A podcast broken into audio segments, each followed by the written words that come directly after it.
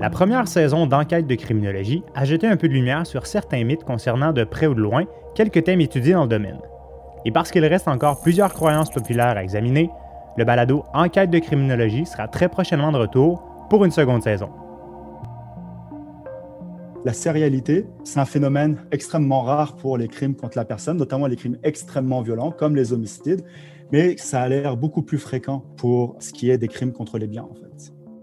Les quelques cas notables de meurtriers sériels sur le territoire du Canada sont toujours conclus par des réformes, des remises en cause, des commissions publiques visant les enquêtes.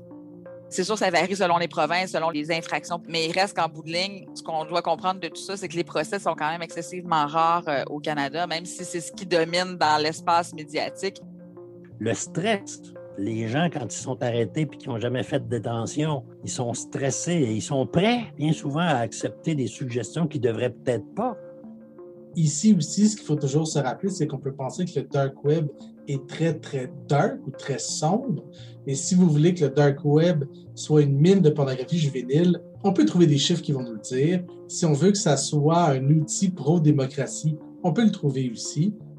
Le site qui vend le plus de cartes de crédit fraudées au Canada, c'est pas sur le dark web, c'est sur le ClearNet. Je pense qu'il y a un peu de vrai dans la, croyance populaire que euh, la prison comme telle, c'est une forme d'école du crime.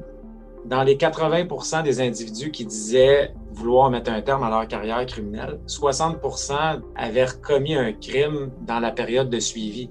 Mais tu sais, ces individus-là, quand ils se retrouvent dehors, il faut aussi se mettre à leur place et dire c'est quoi les choix qu'ils ont disponibles devant eux.